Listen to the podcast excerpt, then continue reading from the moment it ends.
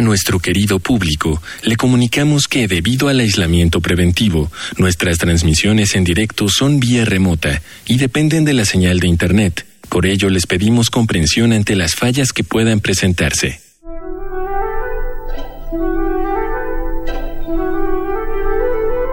Radio UNAM y el Programa Universitario de Bioética presentan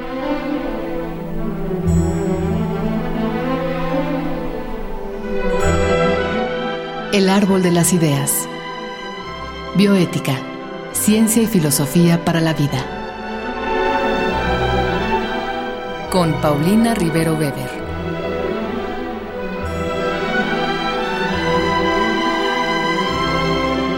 Un gran saludo a todos nuestros radioescuchas. Soy Paulina Rivero Weber, directora del Programa Universitario de Bioética, y estoy aquí para darle continuidad a un programa que realizamos eh, hace una semana con el doctor Juan Manuel Rodríguez Caso sobre Darwin y la evolución. Pero bueno, realmente fuimos un poco más allá de Darwin y decidimos, eh, con la aceptación del doctor, afortunadamente, realizar una segunda parte para poder extendernos sobre estos temas propios de la evolución. Él es licenciado y maestro en ciencias biológicas de la UNAM y es doctor en historia y filosofía de la ciencia por la School of Philosophy, Religion and History of Science en la Universidad de Leeds del Reino Unido. Y bueno, pues hoy nos va a acompañar. Él actualmente realiza una estancia postdoctoral en la Facultad de Filosofía y Letras de nuestra universidad es miembro del Sistema Nacional de Investigadores y de muchas otras sociedades científicas internacionales. Entonces, vamos a pasar directamente a la entrevista con el doctor para eh, darle continuidad a nuestros temas. Doctor, muchas gracias por aceptar continuar con este tema eh, y, darle continuidad a, a la plática sobre Darwin, nos, pues nos salimos de Darwin considerablemente, ¿verdad? Y yo quiero comenzar esta entrevista con una pregunta que tiene relación con Kropotkin. Eh, tú nos comentabas la vez pasada acerca de cómo sus ideas finalmente están siendo revaloradas y nos comentabas algunas cuestiones que pueden resultar de interés para nuestro público, que es, por ejemplo, la obra de Álvaro Girón. Entonces, yo quisiera retomar desde ahí, que nos platicaras un poco, digo, a lo mejor hay gente que no ha escuchado hablar de Kropotkin. Eh, si nos pudieras ubicar un poco en tiempos, quién fue Kropotkin, cuál fue eh, su idea central, este, de manera muy general, por supuesto. Sí, bueno, de nueva cuenta, muchas gracias por, por esta nueva invitación a continuar con, esta, con estas pláticas. Eh, la verdad estoy encantado con ello. Y bueno, en relación con esta idea de quién fue eh, Piotr Kropotkin, eh, es un personaje que es bastante conocido sobre todo por sus aportaciones como geógrafo, como naturalista. Él era ruso. Él es un personaje que también nació en 1842 eh, y murió en 1921. Entonces es el siglo XIX como, otros personajes eh, que van a tener mucha importancia en esa época.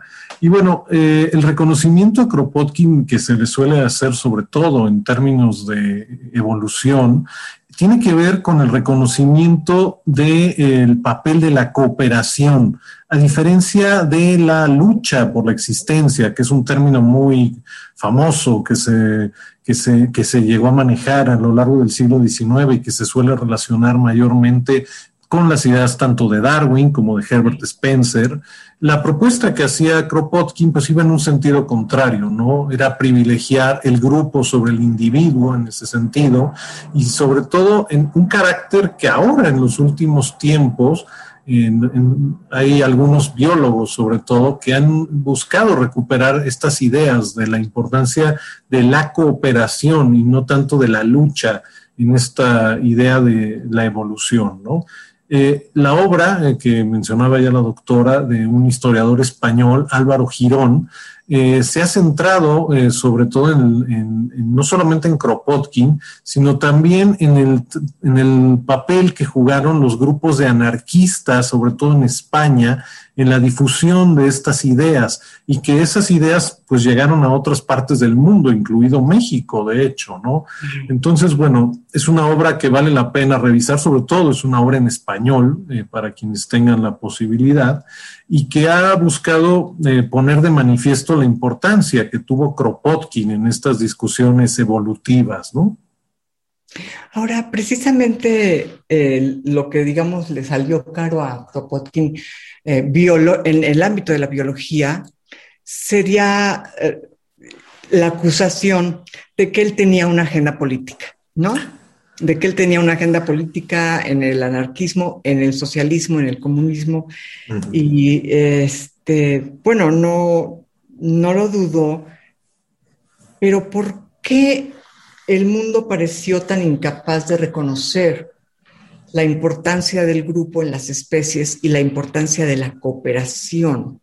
Eh, pareciera ser que nuestro egoísmo como seres humanos tuvo un papel muy importante, pero ¿cómo verías tú esto? Eh, ¿Le salió cara a, Kropotkin la interpretación eh, socialista, digamos, o social, pues más bien social, de sus ideas?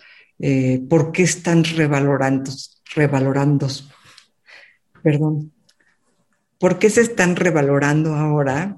¿No? Eh, ¿Qué nos podrías decir sobre esto, doctor? Bueno, yo creo que eh, la situación que vivió Kropotkin me, suena muy similar a la, a, la, que le sucedió a Wallace en su momento, quien también tuvo asociaciones importantes con el socialismo, ¿no?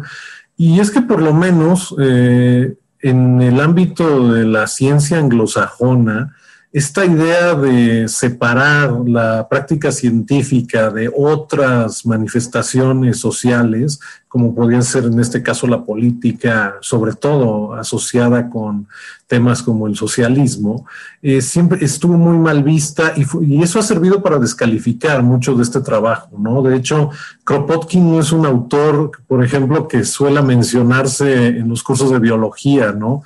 Eh, al ser geógrafo sobre todo, a lo mejor tiene más, eh, es más fácil que se le ubique en una clase de geografía, por, ejemplo, ¿no? Pero en biología no es un personaje que, uno tenga muy presente, ¿no? Ahora, con el paso del tiempo, eh, sobre todo ubico algunos autores, incluso anglosajones, que lo han estado recuperando en los últimos tiempos. uno de ellos, un biólogo evolutivo llamado David Sloan Wilson, que es muy famoso por su defensa de la selección de grupo. Incluso tiene una teoría bastante polémica que habla de la religión como un nivel de selección, los grupos religiosos. ajá. ¿Hablamos de eh, Wilson? ¿Wilson, el biólogo famoso? No. Mm, es, el, que, el, que, usted menciona es Edward Wilson, que es el, el gran promotor de la idea de la sociobiología. David Sloan Wilson es otro Wilson que va en un sentido contrario, de hecho, a la propuesta de, la sociobiología, porque más allá de buscar establecer estas eh, similitudes entre los fenómenos biológicos eh, con los fenómenos sociales, la idea de David Sloan es más o menos es al contrario, ¿no? Él parte de lo social para explicar lo biológico en este sentido y uno de sus, de sus autores favoritos, por decirlo de alguna manera, es Kropotkin, precisamente por este énfasis que pone Kropotkin en la idea de grupo. Y esto le ha llevado sobre todo a Wilson a defender mucho el papel de la evolución a nivel cultural, sobre todo en el caso de los seres humanos. Él no le ubico discutiendo esta idea de evolución cultural en animales eh, no humanos pero sobre todo, por lo menos eh, es uno de esos autores que sí lo ha recuperado con bastante éxito, creo yo, en los últimos tiempos.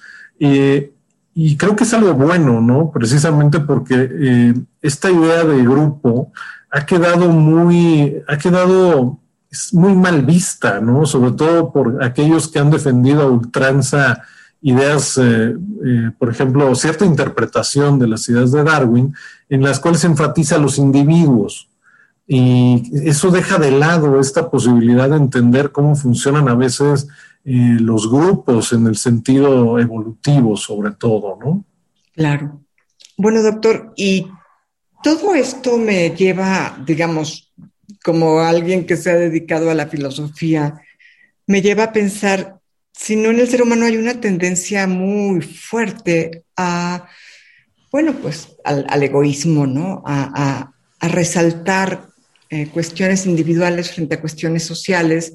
Hay un filósofo que, que a mí me gusta mucho y que, que, lo admiro mucho, que es Baruch Espinosa, y él decía, el gran problema de la humanidad es el gran amado yo, ¿no? O sea, yo, yo, yo, como a mí me pueden hacer eso, cómo, cómo es posible que yo no tenga aquello, eh, cómo es posible que mi vida corra peligro, ¿no?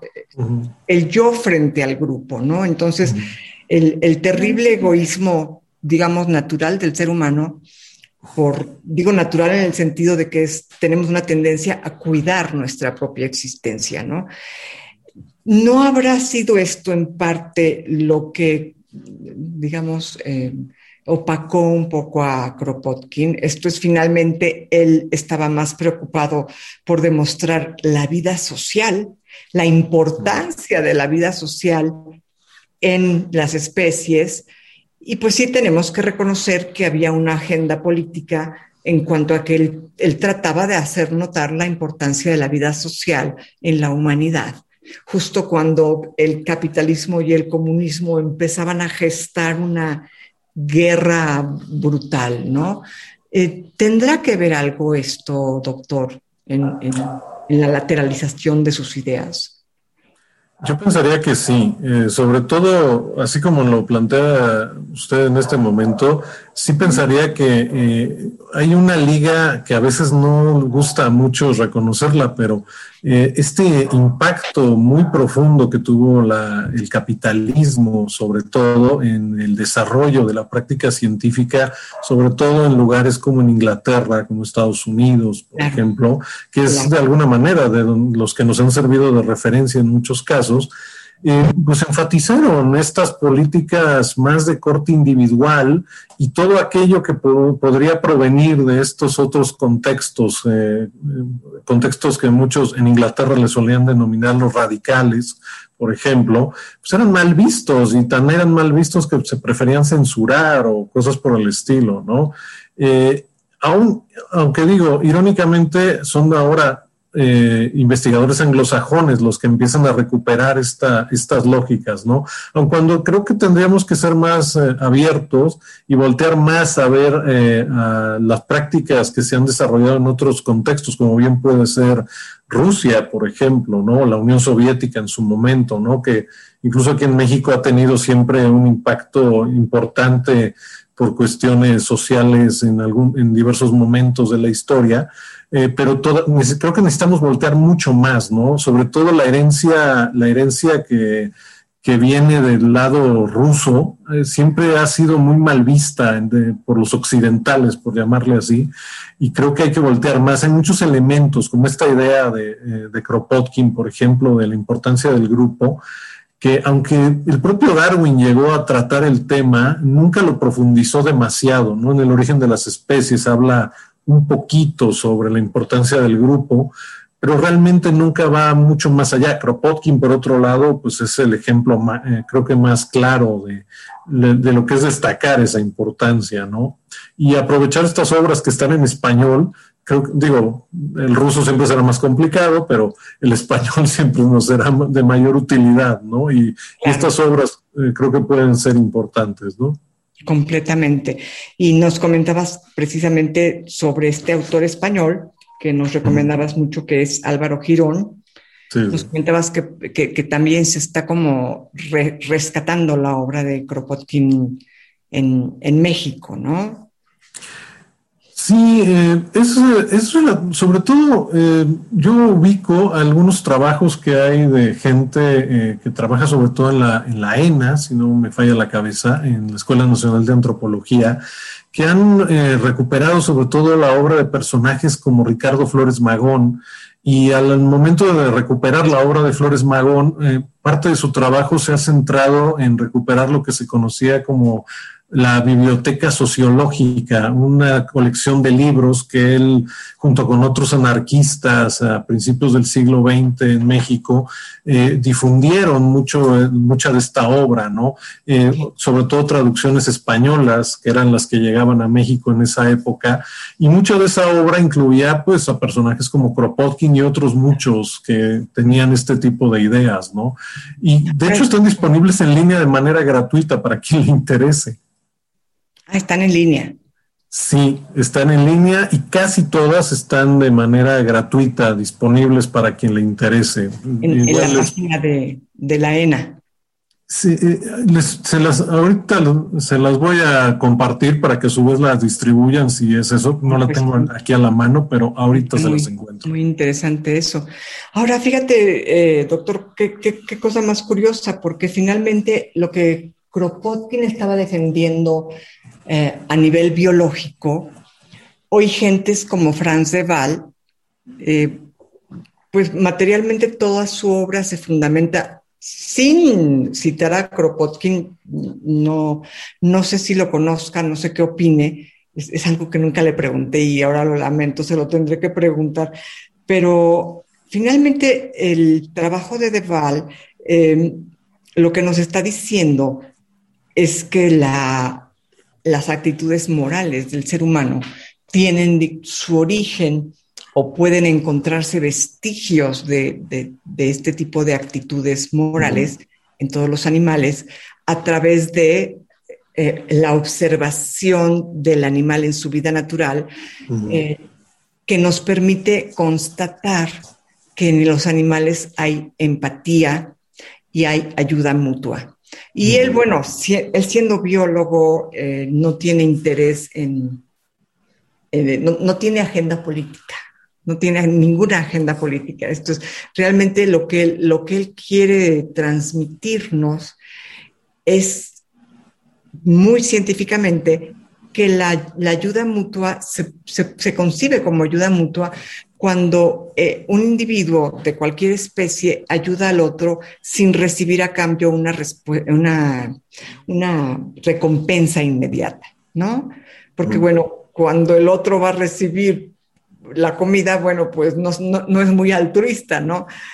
Pero cuando no hay una, cuando no hay una eh, recompensa inmediata, ahí Deval dice, bueno, pues esto es empatía, esto es ayudar al otro sin buscar nada a cambio y, lo ha encontrado y lo ha documentado en animales tan diferentes como murciélagos o elefantes, ¿no? Entonces pareciera ser que, que en efecto estas ideas de Kropotkin en cuanto a la ayuda mutua en cuanto a la importancia que tiene la empatía y el ayudarnos unos a otros para salir adelante como grupo, pues hoy en día la ciencia ya no las ve con malos ojos porque ya se han comprobado mm, de diferentes maneras, ¿no? Entonces, quizá lo que le pesó a, Kropotkin pues fue una agenda política. Eh, y, no tanto las ideas en sí, sino en qué medida esas ideas eh, él pensaba eh, tomarlas como fundamento del, comunismo, ¿no? Ahora, ¿es real esto? ¿Había esta pretensión en Kropotkin y era auténtica o estaba un poco obligado por, por una, eh, actitud política, digamos, por ser políticamente correcto?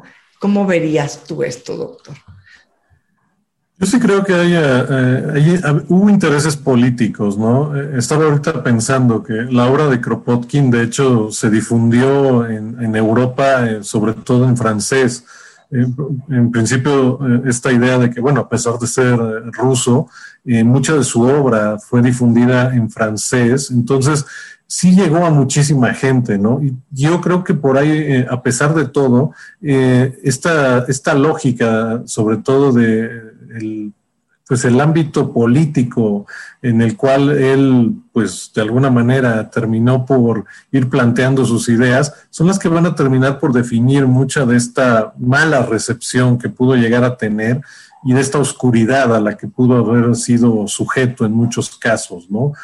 Pero pues eh, como usted ya bien lo menciona, aún eh, personajes como Franz de Waal hoy en día pues nos han puesto sobre la mesa la importancia de, la cooperación, de la ayuda mutua, ¿no? Son ideas que a lo mejor solamente es cuestión de saber observar, sobre todo el, sobre todo el aspecto social de muchos animales, eh, esta idea es a veces más obvia en la medida en la que los observas, ¿no? Eh, eh, sobre todo en los mamíferos, los primates, es muy claro, ¿no? En, la mayoría de ellos, ¿no? Pero incluso en otros organismos, ¿no? En, grupos, no sé, estoy pensando en los peces, por ejemplo, ¿no?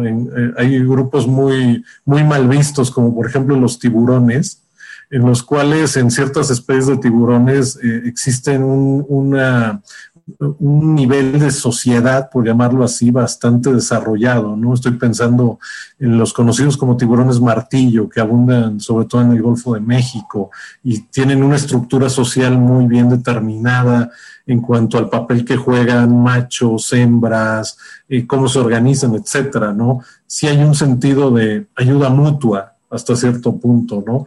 O sea, es algo que está mucho más presente en la naturaleza. El problema es que la manera en la que creo que se ha vendido y presentado mucho del quehacer científico, pues hace un énfasis exagerado, ¿no? En el papel del individuo y se olvida esta parte social. A veces creo que hay muchos científicos que creen que no es su trabajo observarlo sino que eso es algo de las ciencias sociales propiamente hablando o algo así, ¿no? Eso se le deja a otros. En cambio, el científico eh, tiende a ser reduccionista y tiende a fijarse en, si no en el individuo, pues en partes del individuo incluso, ¿no? Entonces, eso creo que tiene mucho que ver también con cómo se nos presenta el quehacer científico, ¿no? Ahora empezamos a verlo de manera tal vez más amplia, sobre todo, ¿no? Y eso pues motiva creo que estos cambios. Claro. Qué importante esto que nos comentas, doctor, porque finalmente volvemos un poco a, una idea que comentábamos en el programa pasado. Finalmente, eh, todo aquello en lo que Kropotkin acertó no le quita ninguna validez a lo que Darwin dijo, esto es, la lucha entre las especies y la cooperación entre las especies existen Existen ambas cosas. Tenemos como seres humanos este vicio, eh, este vicio dicotómico, ¿no? Este vicio de decir o todo es blanco, o todo es negro, o todo es día, o todo es noche, o todo es vida, o todo es muerte. Este afán de ir con los opuestos. Y no nos damos cuenta que finalmente vida, muerte, día, noche, blanco y negro son eh, parte de una gama brutal. Entre la vida y la muerte está toda la existencia, entre el blanco y negro están todos los colores, entre el día y la noche está el atardecer junto con todas sus tonalidades, ¿no? Entonces, creo que en los animales finalmente encontramos tanto conductas de cooperación que humanamente de inmediato les ponemos la etiqueta de esto es bueno, ¿no? Estas conductas de ayuda mutua, ¿no? Como conductas de, pues, de destrucción y de lucha por la vida que eh, de inmediato etiquetamos como esto es malo, ¿no? Tú, tú, mencionabas el, el, tiburón del Golfo, el tiburón martillo. Yo, yo, pensaba en el lobo, ¿no? Como este animal con una organización tan, una organización social tan admirable y es el protagonista de la maldad en los cuentos de niños, ¿no?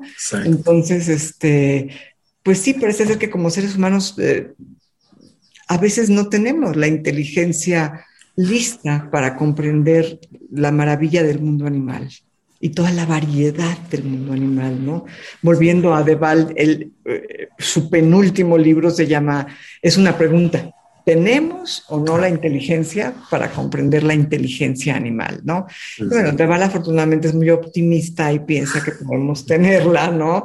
Este, pero caray, cuando ves la historia de la ciencia y cuando te das cuenta de, de esta tendencia nuestra a elegir entre Darwin y Kropotkin, a elegir entre uno y otro, en lugar de sacar provecho de ambas teorías, pues este, creo que nos falta mucho por aprender, ¿no? Sí, no, estoy totalmente de acuerdo. Las dicotomías creo que nos han hecho mucho daño, nos hacen mucho daño. Eh, hay que ser más, eh, no solamente conscientes, sino saber apreciar toda esta gama que hay dentro de estos estos eh, supuestos extremos que, que, luego siempre termina uno de manera a veces insistente en querer ver. Y más bien es eso, esa gama es la que a veces hay que valorar para no caer precisamente en estas dicotomías que creo, en lo particular yo por lo menos, que nos llevan a ciertos fundamentalismos, ¿no? que como esta idea, ¿no? Decir, o tomo la idea de Darwin, o tomo la idea de Kropotkin, o tomo la idea de Lamarck, o tomo la idea de Wallace, o algo así, cuando en realidad creo que la valoración tiene que ser mucho más eh, plural, de nueva cuenta, amplia, y tienen pros y contras, eh, tanto en su momento como ahora, y esa a veces es lo que hace falta tener una mayor conciencia, ¿no? Y una mayor amplitud de miras. Entonces, bueno, hay que leer más, insisto. Claro, claro que sí. Y hay que, hay que entender que la hermenéutica no es nada más una filosofía, es también una forma de ver las cosas que simplemente consiste en, caray, en saber que no se tiene la verdad absoluta, que nadie la tiene, que por eso es muy importante escuchar al otro eh, abiertos a comprensión en lugar de abiertos a la crítica. ¿No? Este, darle fuerza a las palabras del otro para poder quizá entender lo que nos quiere decir, porque las cosas desde donde el otro está parado, pues no se ven igual a, desde el lugar en que nosotros estamos, ¿no? Entonces, creo que sí. Eh, hemos hecho, eh, sin, sin pretender hacerlo, pues un ejercicio hermenéutico en este programa que yo te tengo que agradecer mucho, doctor Juan Manuel Rodríguez Caso, Muchísimas gracias por tu tiempo, lo valoramos mucho. Este, este segundo programa pues ha sido una delicia y, y no, no, no, no queda más que agradecerte que hayas aceptado. mucho tengo yo que agradecer el tiempo, el espacio y la oportunidad de poder eh, entablar este diálogo que me ha parecido muy rico, muy fructífero. De verdad, muchísimas gracias. Y bueno, pues ya que se nos acabó el tiempo y hemos agradecido al doctor su presencia, Quiero agradecerles a ustedes eh, su escucha y por supuesto a nuestro productor Marco Lubián, muchas gracias. En controles técnicos, gracias a Francisco Hernández Tirado y se despide de ustedes su servidora Paulina Rivero Weber. Radio UNAM y el Programa Universitario de Bioética presentaron